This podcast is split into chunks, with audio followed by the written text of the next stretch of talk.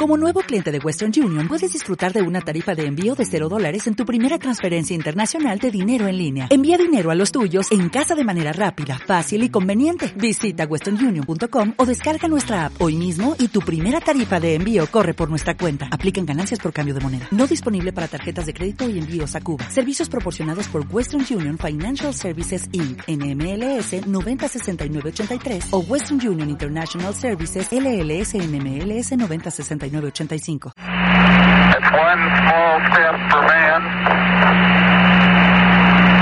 one giant leap for mankind.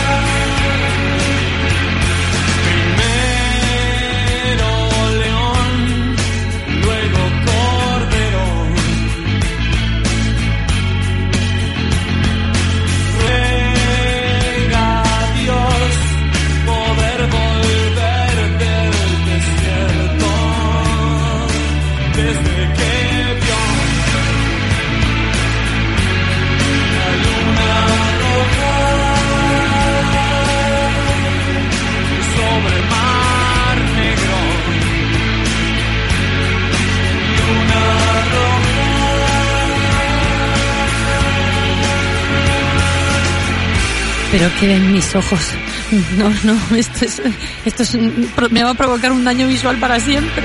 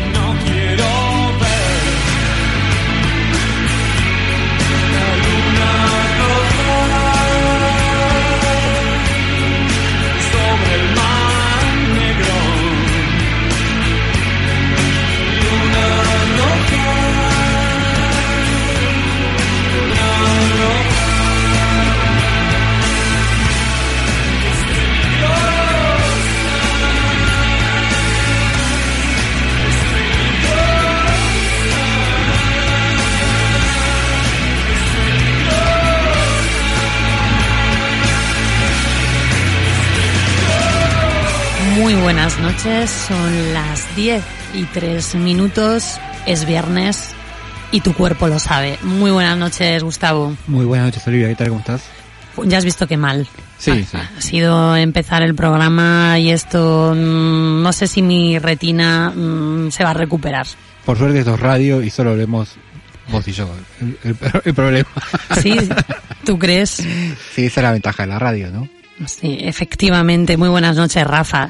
Eh, buenas noches, no sé por qué decís esas cosas tan feas. ¿Pero por qué has hecho esto? ¿Pero por qué? Pues por dos motivos. Uno, porque tenemos que celebrar el día del jersey navideño feo que se celebra hoy. Ay, ¿eh? madre. Y porque tengo que ponerme y defender a nuestra compañera Carmen Gijón, que la semana pasada defendió a muerte los jerseys navideños y he traído yo este tan bonito, entre Con- comillas, que llevo. Con un reno, Es feo como un demonio, lo reconozco. Pero va a juego con el día. Sí, sí. Claro, claro. Eh, un- la cara de reno repetida, guiñando un ojo, con gorrito de Papá Yo, Noel. yo creo que es que el pobre le han amputado el ojo. Yo creo que eso. Al verse a sí mismo en el jersey dijo que me saquen un ojo. Por favor. No Sí. quiero verlo. Se Hoy hizo- vamos a hablar de... Se, se hizo el Edipo Rey a sí Hoy vamos a mismo. hablar de cosas que no se ven. Sí, no, pero eh, además es que es horterísima. Eh, los regalos azules con el mm, ah, blaugranas, ¿no? Así- claro, es un poco ay, un jersey, un jersey multicolor. Ujú. No os gusta, de verdad, no tenéis gusto. No, Bueno, no, no. Estoy contigo. Imagino que en, en las redes sociales, en arroba Luna Roja FM, aparecerá alguna foto. Hombre, obvio. No, porque si alguien que está escuchando y dice de qué está hablando esta gente, entra a Luna Roja, Claro. arroba Luna Roja FM. estamos haciendo un clickbait radiofónico. Claro. Nada, nada más llegar le he sacado un par de fotos. Es que, a Es ver, que como para no sacarlas. para ponérmelo por la noche cuando quiera dormir, yo veo eso y se me queda ahí para una pesadilla. pesadilla. Una pesadilla. Pesadilla antes de Navidad. Nuestros queridos oyentes seguro que están en eh, Radio Tentación, lógicamente ahora mismo, pero habría que pensar a través de qué, ¿no? Si el 91.4 de la FM O en radiotentación.com. o en O la app. En la app móvil, que siempre lo recuerdo, funciona muy bien. Cosa rara en apps de radio. Incluso en apps de radio estas que son de grandes multimedia. Selectas. Sí, sí, sí. Sí, pero no cambiemos de tema, ¿eh? Porque yo sigo perturbada. Además es que lo tengo a mi izquierda y entonces no puedo dejarte De mirar. de mirar. Es- Eh, no, no es, que me gustes, letrero, ¿eh? Es como un letrero luminoso de las carreteras. No me estás gustando, no, es eso. Pues nada. Ay, qué tensión. Y no traes nada más, ¿no? No, no nos vas a sorprender ni nada. Bueno, bueno, luego veremos si suena algún cascabel por ahí. Qué tensión. Entre tu jersey y el partido del domingo, la final, Argentina-Francia, vamos a Argentina, vamos. Mm, Es que no ¿Para, sé si ¿para llego. cuándo la sección de deportes? Nunca habíamos hablado. Nunca habíamos hablado de deporte. No, no, la verdad que no. Es que eso trasciende el deporte. Sí, Esto... es una lucha entre, es una guerra de clases.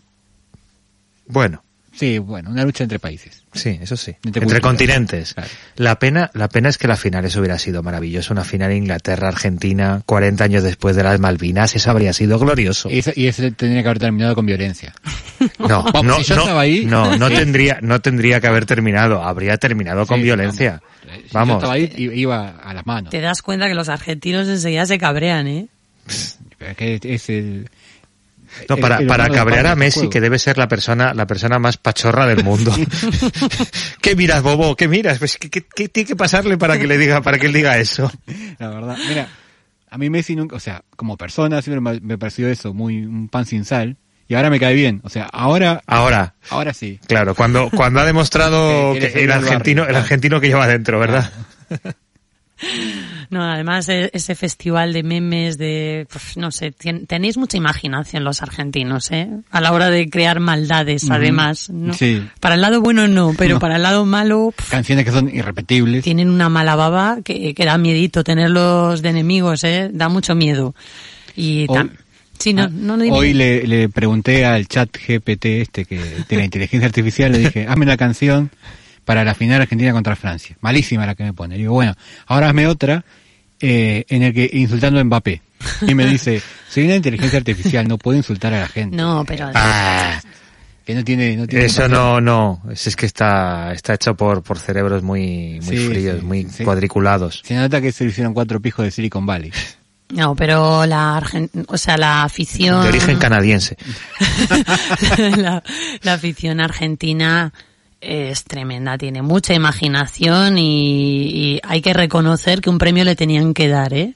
Porque cantando durante todo el, durante partido, todo el partido, vayan como vayan. antes, después, fuera, las imágenes de, de, de allí de, de Qatar, de Doha, de donde estén, mm, 400, 600 personas en la calle cantando en cualquier momento del día, es impresionante. Es mm, que, que eso, que, que aquí en España, que también somos un país muy futbolero y muy tal, mm, hay aficiones que tienen algo de gracia, pero pero es una afición que son cuatro gatos, pero no, no, lo de Argentina como país es una cosa sociológica, no es Sí, sí, futbolística. sí, somos muy fríos nosotros como Sí. afición, ¿eh? no, no llegamos a ese nivel para nada y es sorprendente. Bueno, qué sé yo, veremos qué pasa el domingo.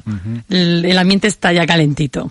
A ver qué nos cuenta, que tenemos un amigo ahí, Diego Tomasi, a quien le mandamos un saludo, porque encima nos escucha. Sí, O sea, sí. Está loco, ese tipo está Sí. loco. No, está desde allí a ver, y nos va, nos va siguiendo los programas Hombre, y dices, lleva, lleva, afortunadamente lleva mucho tiempo y a lo mejor dice, vamos a, A a bajar conectar con la ¿verdad? realidad, claro, vamos a conectar con la realidad de esto. 24 horas al día de mundial tiene que ser un poquito encima, agotador, A cada rato va saliendo por, o sea, está trabajando él. claro, Entonces no puedes conectar nunca. claro. Y los horarios. Así que bueno, un abrazo Diego que estás ahí cumpliendo firme junto al pueblo. Uy, y, y está cumpliendo también un, un sueño, Sí, también. un sueño importante. A ver si el domingo puede rematar. Ojalá, no digamos nada, porque no somos mufas. Sí, da mala suerte. Eh, hablando de suerte y de mala suerte, en hoy, este mes, no justo hoy, pero nos viene bien, se cumplieron 20 años de un disco de Johnny Cash en el que hizo covers, que es, creo que fue el tercero que hizo. Y eh, en esta semana es que todas las cosas se dan por, no, no se dan por nada, es todo un caos, pero no importa. Si uno lo puede, lo quiere hilar, puede hilar todo. Em, eh, recientemente alguien, una persona, a quien veo bastante seguido, estaba cantando esta canción mal, pero la, estaba cantando, que esta canción no es de Depeche- no es de Johnny Cash, sino de Depeche Mode y es Personal Jesus, que por ejemplo a Diego ahora le viene perfecto, aunque crea o no, un Personal Jesus. Canción ideal para, para este momento. No, no, no, esa no es. Ahora, ahora. Eh, Ahí está.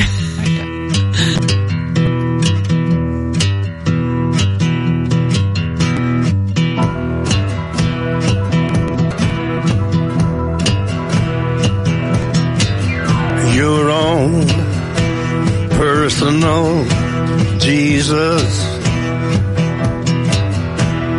Someone to hear your prayers, someone who cares.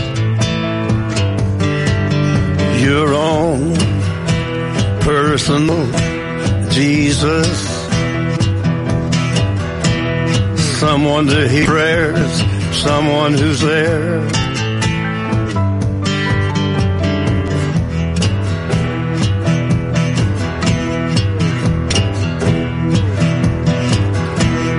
Feeling unknown and you're all alone.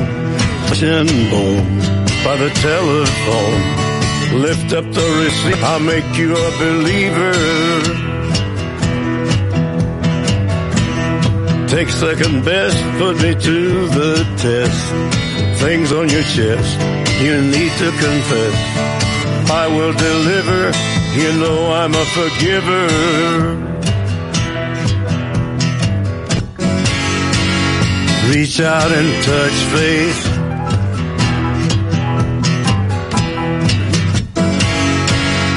Reach out and touch faith. Your own personal Jesus.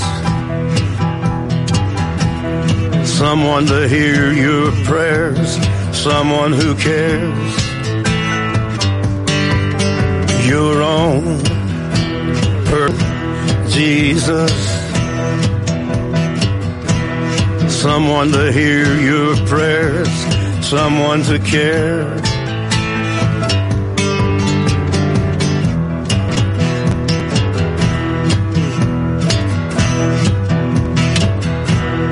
Feeling unknown and you're all alone, flesh and bone by the telephone. Lift up the receiver, I'll make you a believer.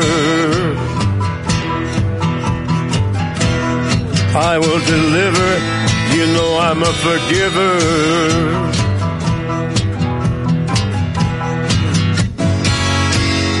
Reach out and touch faith.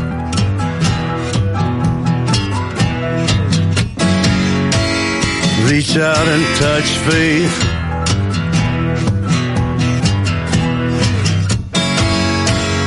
Reach out and touch faith.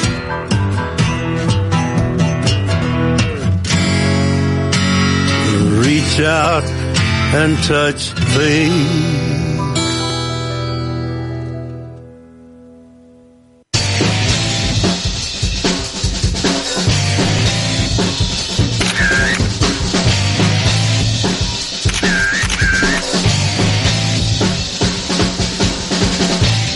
Photography has always had this incredible power to still and hold on to the present before it disappears into the past.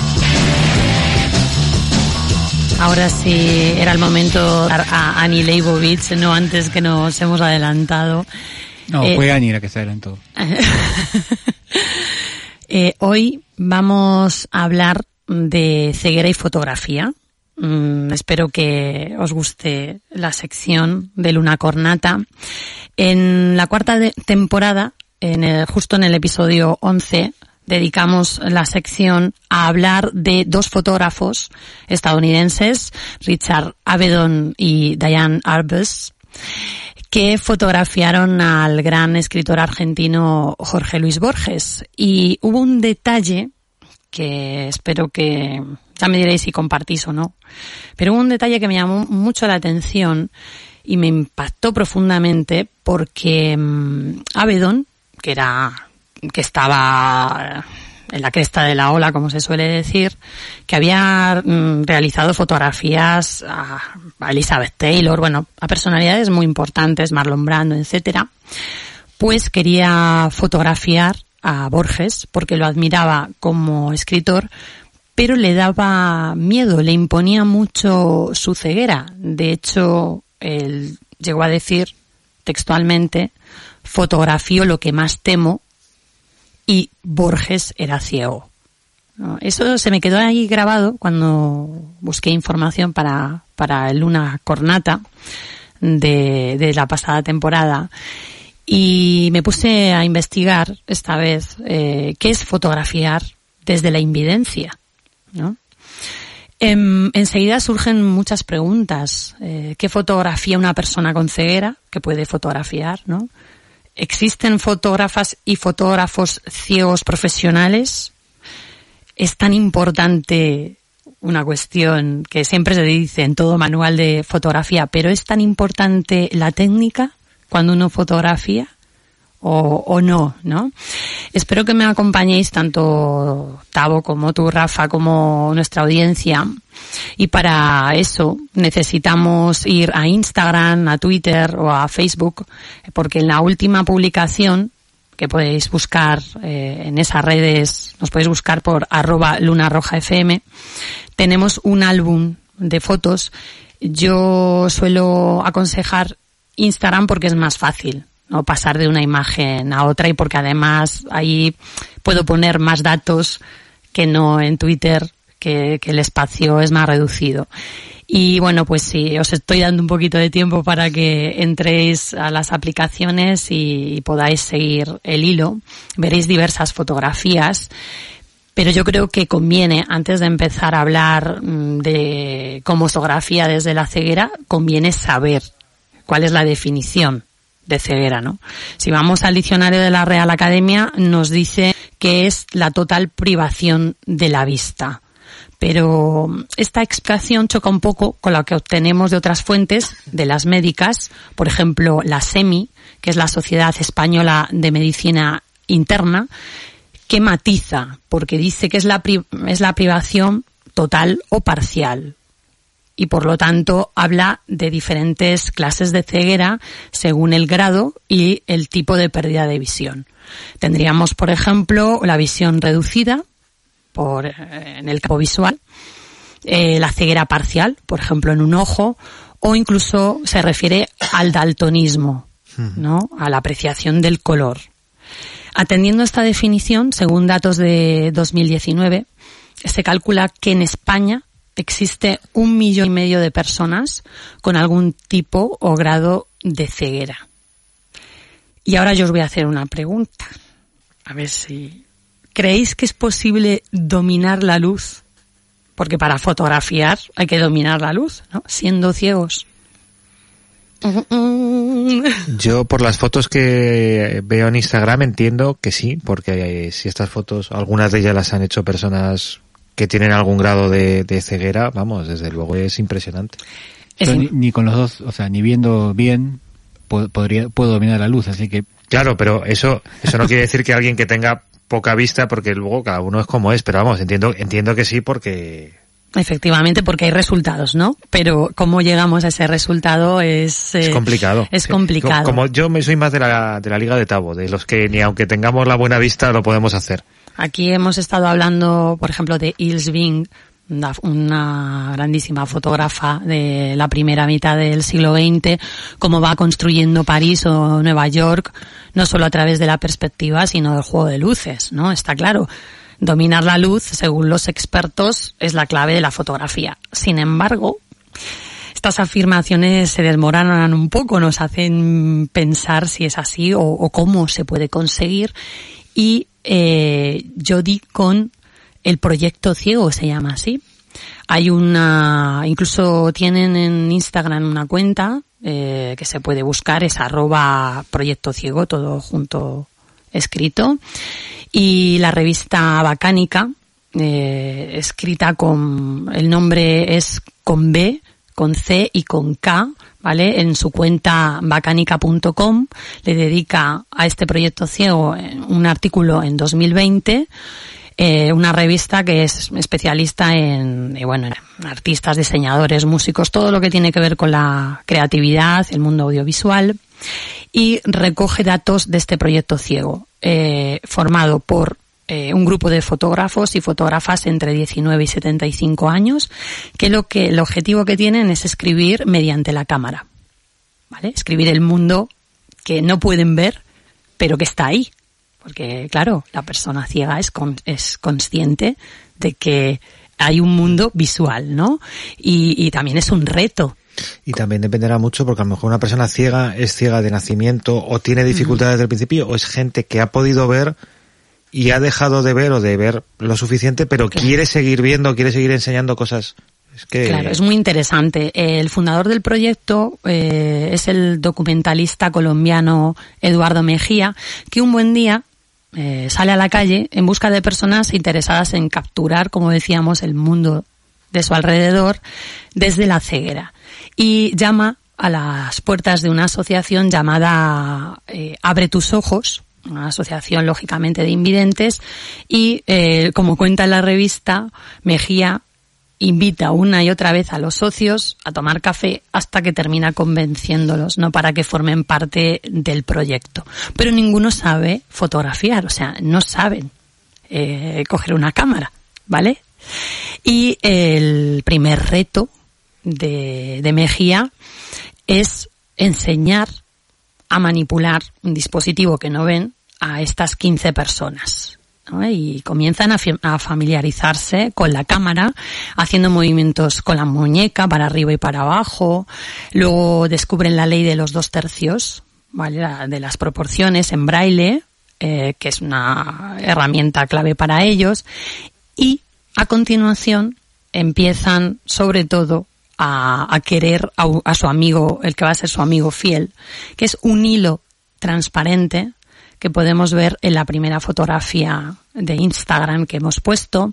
No sabemos el autor, por eso no aparece, ¿vale? No sabemos si es un hombre o una mujer, tampoco tiene título, pero sí que vemos la sombra de dos personas, una que está manteniendo un hilo, eh, y en el otro extremo está el fotógrafo también reteniendo el hilo, y en ese hilo hay eh, unos nudos, unos pequeños nudos, para medir eh, la distancia en braille. O sea que según van tocando, lógicamente saben la distancia. Eh, si lo llevan más hacia ellos y lo tensan, los planos y los encuadres son más cerrados. Y si lo sueltan, consiguen planos más abiertos, ¿no? Es una puesta en práctica brutal, ¿no? Brutal porque claro, eh, demuestra también lo que tiene de manual la fotografía eh, y que mm, una persona puede llegar a aprender incluso sin, sin ver bien, ¿eh? que en esto nos deja a la altura un poco del betún. Sí. a- algunos mucho. Pero bueno, yo ya he aprendido con los años a, a admitir y a tener mis limitaciones muy sabidas y esta es una de ellas. Claro, sí, sí. eh, eh, Lo importante es eso, saber cuáles son tus limitaciones. Efectivamente, no, que, no querer hacer cosas que sabes que no... Claro, que no, que no van.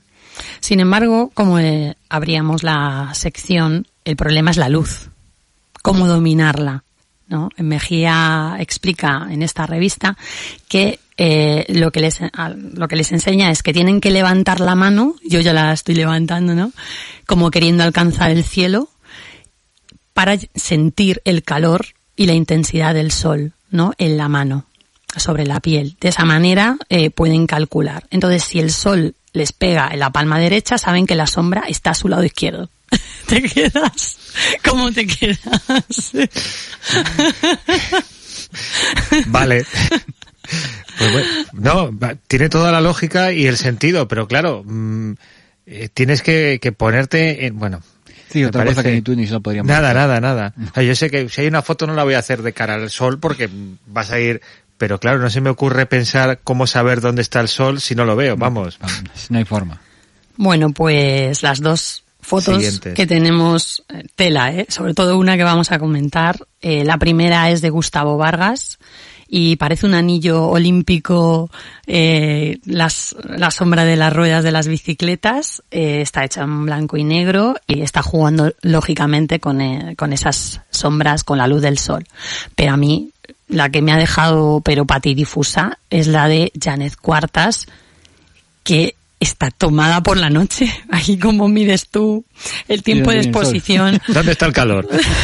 Claro, es una noche estrellada hermosísima eh, y con ese monte que, que muerde el cielo, ¿no? Que, que totalmente opaco y he intentado buscar información sobre cómo ha tomado esta imagen, pero no he conseguido. Entonces es un misterio. Le Sí habrá que tuvo que soltar cable para llegar hasta... Hasta la montaña. eh, No lo sé. Bueno, tendréis, podéis buscar más información si os interesa acerca de este proyecto ciego en otra revista que se llama alternativa.com.co de Colombia y bueno pues empaparos de este proyecto que no solo existe este ¿eh?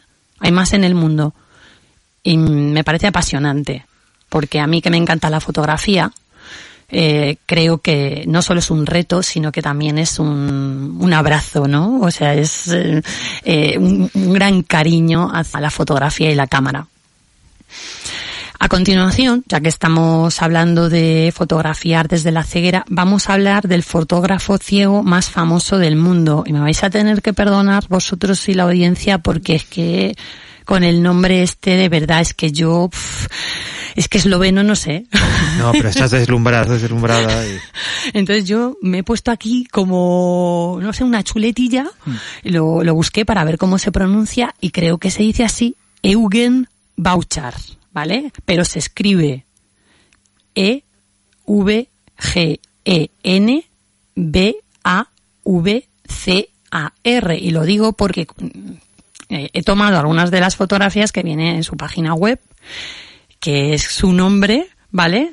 Su nombre y eh, punto .com. El punto .com te- os lo puedo repetir las veces que queráis. Es el hombre fotógrafo, ¿no? Ciego más famoso del mundo y él mismo nos cuenta que perdió la vista mm, por un accidente a los 11 años de edad. Actualmente tiene 76, como podéis ver en ese retrato, ¿vale? En ese autorretrato. Y bueno, pues en la página web, además de recoger una galería de fotos y un breve currículum, eh, pues tiene otras curiosidades. Pero bueno, en cuanto al currículum, eh, vais a llorar, ¿vale? Realiza su primera fotografía con 16 años. Luego estudia filosofía y estética. En 1976 entra a trabajar, nada más y nada menos, en el Centro Nacional de Investigación Científica de Francia, que es una de las principales instituciones de investigación del mundo. ¿Y qué investigan? En el CNRS. La materia, el universo.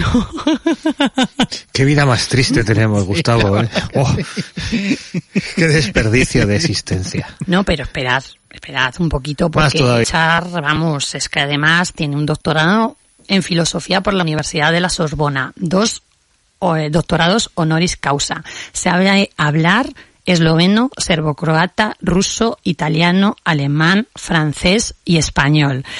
Ha escrito varios libros, lo dejo ahí, ¿vale? Porque estáis llorando. Y no es por tu jersey. También. Claro, pero ¿es el mismo método que emplea Bouchard que el que hemos visto? Pues no. ¿Vale? Él toma su primera fotografía con 16 años, o sea que él ya está completamente ciego. Y eh, toma la primera foto con una Zorgi Six, o no sé cómo sería, porque es ruso, es soviética. Entonces, es una imitación de Leica. La veis ahí, es, es hermosa, ¿eh? Esa, esa cámara. Y bueno, su primera fotografía surge por amor. Oh. porque está enamorado de una chica y quiere retratarla, ¿vale? Bueno, ¿qué hace para retratar? Pues su método consiste en situar la cámara a la altura de la boca, ¿vale? Y, se, y dispara guiándose por el sonido de la voz de la otra persona retratada. Lo flipas, o sea, según eh, va hablando la otra persona, sabe la distancia. Yo es que no sé qué estamos haciendo aquí, madre. Yo es que estoy leyendo de lo que voy a hablar luego y estoy por marcharme ya directamente. Bueno, las fotografías de, mm, de Bauchar son de temática variada, pero hay ciertas obsesiones que se repiten, como es su gusto por lo onírico, y lo podéis ver en las dos fotografías del final, ¿no? Eh, representan el sueño. Eh, bueno, de hecho tiene una serie que se llama Sueños.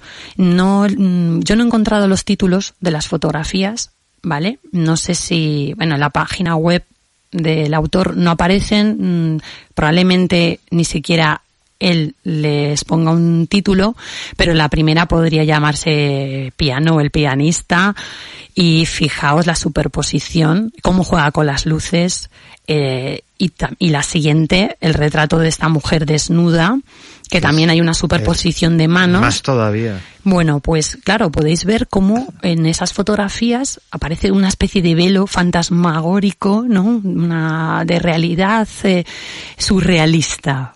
¿No? Por, con este oxímoron, ¿no? La madera, cómo está bañada por ese velo, la piel de las personas representadas y sobre todo cómo otorga el protagonismo al blanco y al negro, porque aunque es un fotógrafo que, que utiliza el color, mm, le gusta más, ¿no? Se siente con mayor libertad. Ese juego de la luminosidad, de la luz, que nos llama la atención, miramos hacia allí, ¿no? Hacia, esas partes de las fotografías, ¿no? Pero por otro lado, ese halo de misterio a través de la oscuridad, ¿no? Es un choque hermosísimo que plantea mm, la delicada frontera ¿no? que hay entre la realidad física palpable ¿no? y esa aprensión que se escapa, que huye. Bueno, mm, para cerrar la sección, eh, simplemente voy a comentar que ese juego de luces lo consigue Rafa, vas a flipar, y tú también, Gustavo, y nuestra audiencia, con lámparas metidas en los bolsillos, ¿vale?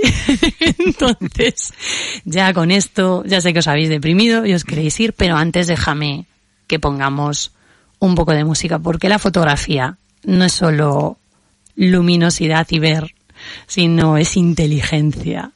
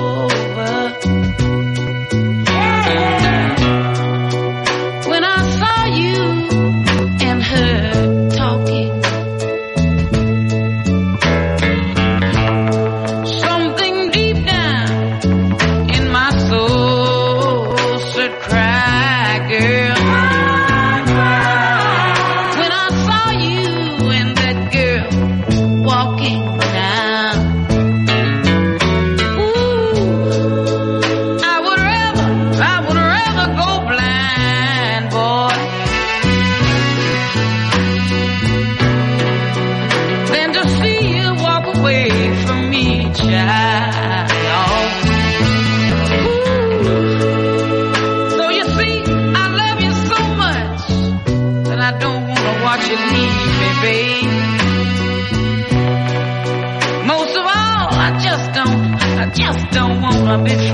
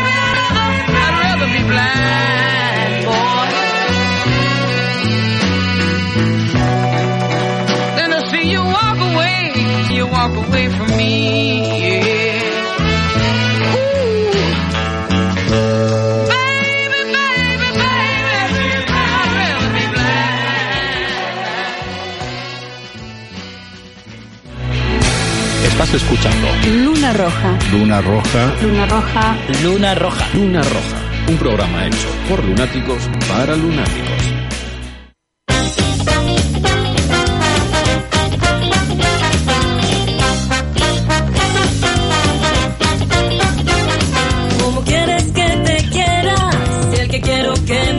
Nada, aquí estamos después de escuchar lo que nos ha contado Olivia. Yo no sé tirar los papeles al aire y hablar de cualquier cosa porque, claro, a ver qué vas a contar tú ahora. Es que estoy escuchando, escuchando no mentira, leyendo en Twitter que le hicieron una encuesta a unos jubilados americanos y que todos habían estudiado en alguna universidad de estas prestigiosas, ¿no?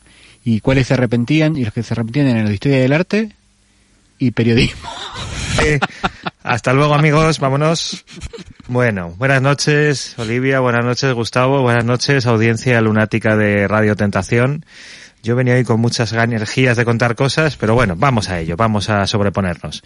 Hoy vengo con la energía de un líder ruso a caballo o de un dispuesta a invadir competencias. Me- Competencias Me das mucho miedo, Rafa. radiofónicas, radiofónicas. En este caso las de nuestros compañeros Sergio y Antonio, que tienen una sección que eh, titulan que todo es orientalizante y yo vengo a desmentir, a desmentir que todo sea orientalizante. Bueno, puede serlo todo menos una cosa. Este programa, Luna Roja, no es orientalizante. ¿No? No, luego llegaré a ello. Antes voy a formular esta hipótesis que traigo, desquiciada y lunática, como no puede ser de otra forma, y para ello voy a referirme a siete palabras que son universales y sí tienen un origen orientalizante, concretamente en Mesopotamia, que son los días de la semana.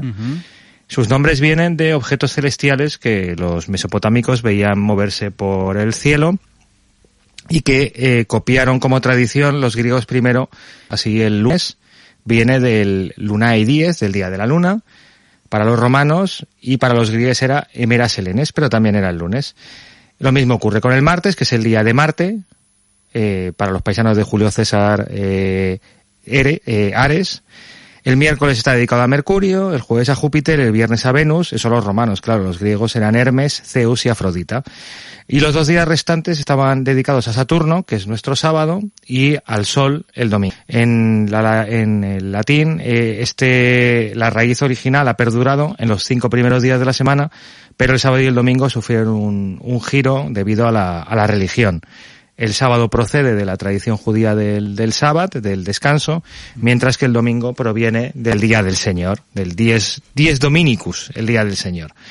Esto vale para, hablaba de los independentistas, vale para el español, para el italiano, para el francés, pero también para el catalán y el valenciano. Total, que según esto que acabo de contar queda claro que Luna Roja no es orientalizante porque tendría que emitirse los lunes, que es el día de la luna. Claro. Claro. Pero vamos a ver, los lunes que son un día de mierda. Entonces, cualquier espacio radiofónico que se precie debería emitir emitirse ese día. Un saludo a los compañeros de Radio Tentación que No, tengan programa ese día. No, que está por aquí el jefe, pero ¿qué estás haciendo? No, hombre, menos los de Radio Tentación, que seguramente sean unos grandes programas a pesar de emitirse el lunes. ¿Cómo serán de malos los lunes que un supuesto estudio científico de la Universidad de Cardiff determinó que es un lunes, el tercero de enero, el día más triste del año, el Blue Eso- Monday? Eso para Claro. el hemisferio norte. Claro, obviamente. Estamos hablando de, de estudios científicos mm, de Cardiff. Vale. Luego se comprobó que ese estudio tenía lo mismo de científico que uno que mencioné la otra vez de la Universidad de Groningen sobre las canciones más alegres. Lo mismo tenía de científico. Pero bueno, hablando de canciones, los lunes es un tema muy utilizado en, en la música. Eh, en español hay un grupo que se llamaba Los lunes que nos quedan, de la década de los 80, que tuvo un gran éxito, que era Los años que nos quedan por vivir. Pero en inglés hay muchas canciones dedicadas a, a los lunes. Están los Manic Mondays de las Bangles. Eh, también los Fleetwood Mac les dedicaron una canción. El Monday de los Papas and the Mamas. Eh, Imagine Drums les dedica una canción y, y también los, los New Order tienen un tema del Blue Monday que hablábamos antes. Antes del científico del estudio este de Cardiff, antes de que saliera ya lo habían hecho ellos. Pero si hay una canción universal, o por lo menos que a mí cuando hablo de los lunes y además me, me lleva a eso, es el I Don't Like Mondays de los irlandeses de los Bobtown Rats, pero que no es un tema mm, dedicado a la depresión que te llega a los lunes cuando tienes que reincorporarte a lo que te reincorpores, sino que está basado en, en lo que le en lo que le llevó al, al cantante cuando se enteró de la historia de Brenda, Brenda Anna Spencer, que es una chica americana, que un día se levantó y dijo, bueno, pues voy a ir al instituto a cargarme unas cuantas personas y entró con un fusil en una escuela de California Ah, y mató a dos compañeros y hirió unos cuantos más. Y ese es el origen de, de este I Don't Like Mondays que vamos a escuchar.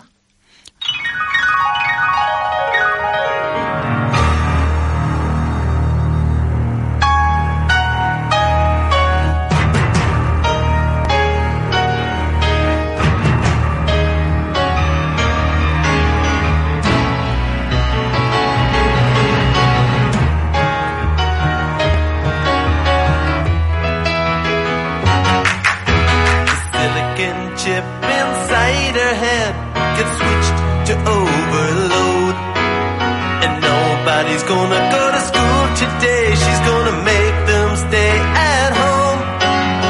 Daddy doesn't understand it. He always said she was good as gold. And he can see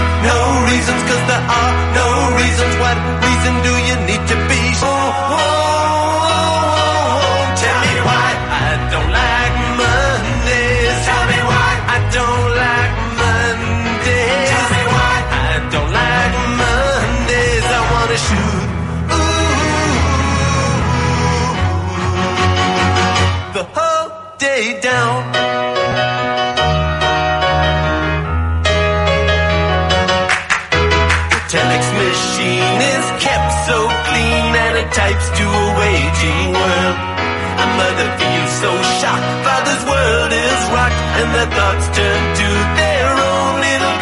Antes de que empieces, Bob Geldorf, el muchacho que canta esto, eh, cuando su banda empezó a ir para atrás, organizó el Live Aid famoso en el que tocó Queen, que hicieron un concierto en Londres y otro en Estados Unidos, no, sé, no me acuerdo dónde, en Estados Unidos, en un lugar de Estados Unidos. Y algún día, cont- no sé si sabía la historia del dinero, qué pasó con el dinero de eso. Bueno, Nada bueno, ¿verdad? no, nada bueno, lo podemos dejar para un día, ¿no? Si os interesa. Sí, es una historia interesante. Eh, regresemos a los días, en este caso a los días en el idioma inglés, que también el lunes es el Monday, el día del Moonday, el día de la... También deberíamos ser eh, ingleses, pero no lo somos. Eh, en inglés eh, el resto de, de días los reemplaza a los dioses romanos con dioses nórdicos, igual que el latín lo hizo con los griegos y los griegos con los mesopotámicos, y así el Tuesday, el martes, viene de Tui, que es el dios de la guerra. El Wednesday es de Woden, que es el dios jefe, es como el Zeus de los nórdicos. Es, em, ay, ¿cómo se llama? El, el padre de Thor. Odín. Odín, claro. eh, en la serie American Gods, muy buena serie, por cierto, eh, hay un que es miércoles por, por Odín. Muy buena serie recomendada. Y el jueves es su hijo, es el Thursday, del dios de los relámpagos, ahí están viendo a Chris Hemsworth haciendo de jueves. El Friday es de Freya, que es la diosa del amor y, y la fertilidad. El Saturday es de Saturno. Y el Sunday es el día del sol. Aquí sí que mantuvieron el origen orientalizante que nosotros cambiamos por la, por la religión. En alemán y en holandés la estructura es la misma, salvo que el miércoles los alemanes eh, le llaman Mittwoch, que significa, yo pronuncio peor que tú todavía, Olivia, significa día en mitad de la semana. Que digo yo que los alemanes hacen muy buenos coches, Se han matado ahí. pero el miércoles no es el día de la mitad de la semana. Es el jueves, pero, oye, Bueno, porque claro, ellos empiezan los... los pero da igual, empieces como empieces el día de mitad de la semana. Bueno, sí, claro, depende de cómo, pero no, no, no, señores alemanes, ya ni al fútbol se pueden dedicar usted. Más originales en lo- el tema del día de la semana son los rusos y nuestros vecinos los portugueses, que mantienen el sábado y el domingo, pero como bien comentabas tú, el resto de los días los llaman con los numerales. Segundo día el martes, o sea, sí, tercero el miércoles. segunda- eh, sí, esto en, la- en las publicidades brasileñas, cuando aparecía en publicidades brasileñas, ponían- te ponían segunda feira, terce- terza fei- tercera feira, no me acuerdo. Sí, en, es lo mismo, sí. Eh, el tema de la feira lo, lo, lo investigué un poco que tenía algo que ver con, con eh, el mundo árabe también, algo, no sé, unas cosas muy raras. Bueno, las cosas. Claro que para originales los turcos, que al martes le llaman Sali, que quiere decir día de la embarcación. Mm. Seguramente por eso lo de martes ni te cases ni te embarques. Pues Claro. eso, el, el Sali. Total, que llega el momento de descubrir por qué Luna Roja no es orientalizante y debería emitirse los lunes, y es que Luna Roja tiene orígenes vascos. Sí, sí, sí, los vascos nacemos donde nos da la gana y Luna Roja pues es vasca. El vasco, que hace poco hubo un, un texto escrito en lengua, en lengua vascónica, que es el, ante- el antecedente del euskera, eh, ya se ha encontrado un escrito en una lámina de bronce de hace más de dos mil años, eso para los que dicen que si el vasco pues es una cosa inventada. Eh, los vascos son muy suyos y al principio solo tenían tres días. Muy suyos y muy, eh, muy evolucionados. Bueno, tenían tres días y dos estaciones, invierno y verano. Ya está, listo. Como ahora, como es, es ahora. como Burgos, que tiene invierno, verano y la estación del tren. Pues lo mismo, lo mismo los vascos. Se adelantaron al cambio O sea, climático. Claro. Y tenían tres días. El lunes, que era el primer día, el martes, que era el del medio, y el miércoles el último. Ahí acababa su semana. Apañado. Laboral, espero que tuvieran nada más dos, porque si no, fatal.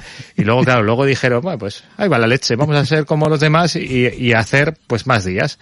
Y añadieron varios días y al que denominaron Ostirala, que viene a ser como el día de la luna. Ah, ah, bien. ¿Eh? Ah. ¿Eh? Y es por ese motivo, ¿veis? Ay, qué bonito, También científico y sesudo como los estudios de Groninger y de Cardiff, por el que yo concluyo que Luna Roja no es orientalizante, sino que tiene un pasado vascuence. ¿Eh? ¿Qué os parece? Pues me ha encantado, Mi ¿eh? análisis. Me ha encantado. Ostirala De verdad, que no te lo digo de broma, me ha encantado la- es- el nombre. es un nombre precioso para Pues sí. hacer un spin-off de Luna Roja. Sí, no Claro, sé. Os- Ostirala. ¿Alguna sección? ¿Sí? Sí. También es verdad que al margen de este origen etimológico, eh, este programa no podía emitirse en otro día que no fuera en un asociado al comienzo del descanse, del disfrute, de la desconexión, pues como es el viernes. Y si este sentimiento se plasma en alguna canción, es en una muy bonita y muy conocida de los The Cure, que es Friday I'm in Love. Qué bonita.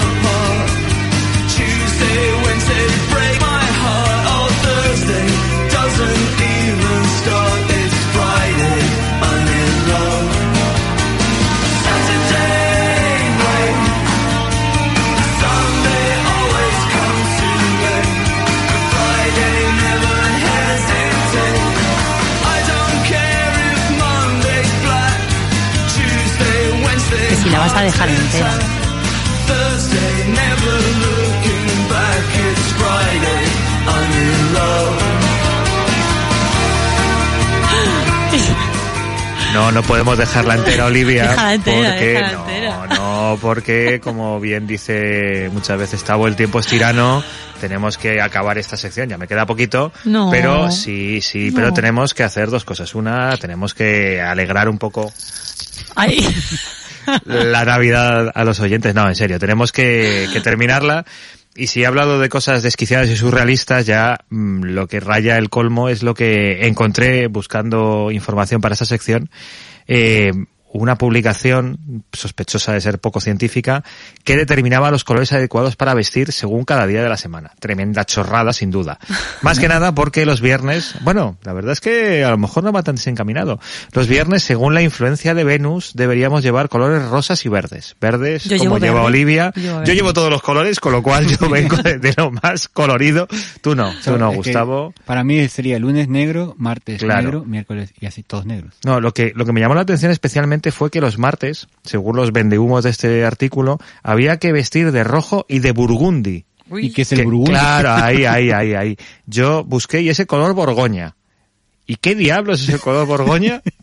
Pero bueno, sería entrar en un melón el de los colores que seguramente necesitaríamos todo un programa para, para, para determinarlo. Así que vamos a, a ir cerrando el tema. Eh, hemos hablado de los siete días de la semana y vamos a cerrarlo hablando de la semana, que también viene del latín, el término semana de septimana, que es siete días.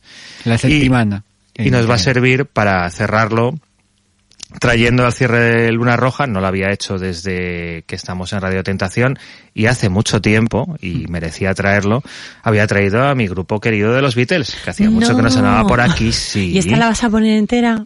No, bueno, no, vamos a poner un poquito.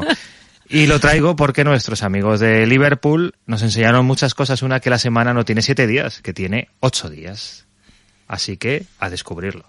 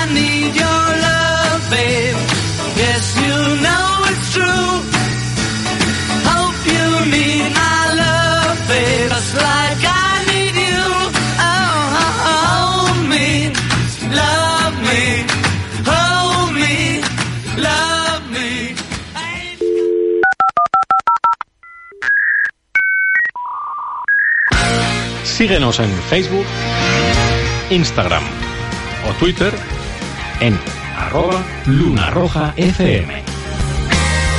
Habla con todos, no tiene nick. ¿De dónde sale?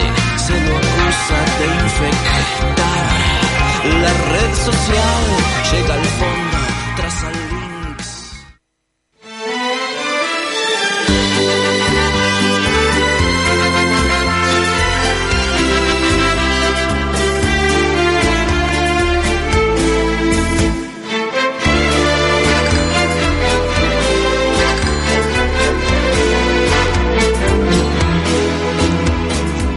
Esta la vas a poner entera. Esta sí, hasta el final. Oro, plata, sombra y sol. El gentío y el clamor. Estamos cerrando últimamente Luna Roja en todo lo alto, ¿eh? Llevamos Sí. unas semanas, vamos. Unos temones, ¿eh? Temazos. Y un clarín que rompe el viento. Anunciando un toro negro que da miedo. Además no queda género sin pasar. O sea, aquí no discriminamos. Bueno, no discriminamos género. De, ¿Qué es género? género. Vale, vale. Chicuelina de verdad. Tres Verónicas sin par. Y os veis, queridos oyentes, ¿por qué esta canción? ¿Por qué? ¿Por qué este paso doble de Rocío Jurado? Pues es que hoy mi editor me escribió y me dijo, escucha este paso doble.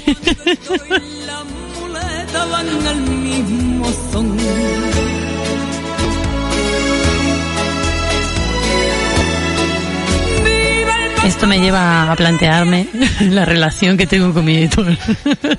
Creo que me conoce poco. La bravura sin medida, el valor y el temple de esta vieja fiesta.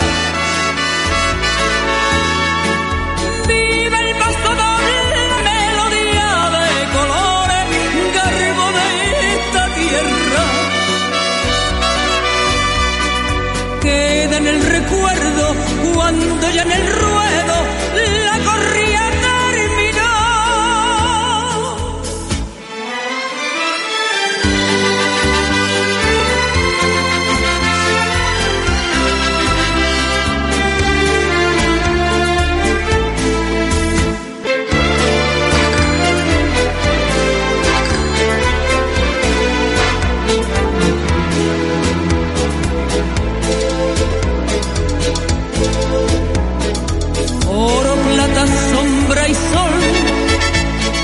el gentío y el clamor. Tres monteras, tres capotes en el redonde y un clarín que rompe el viento, anunciando un toro negro que da miedo ver.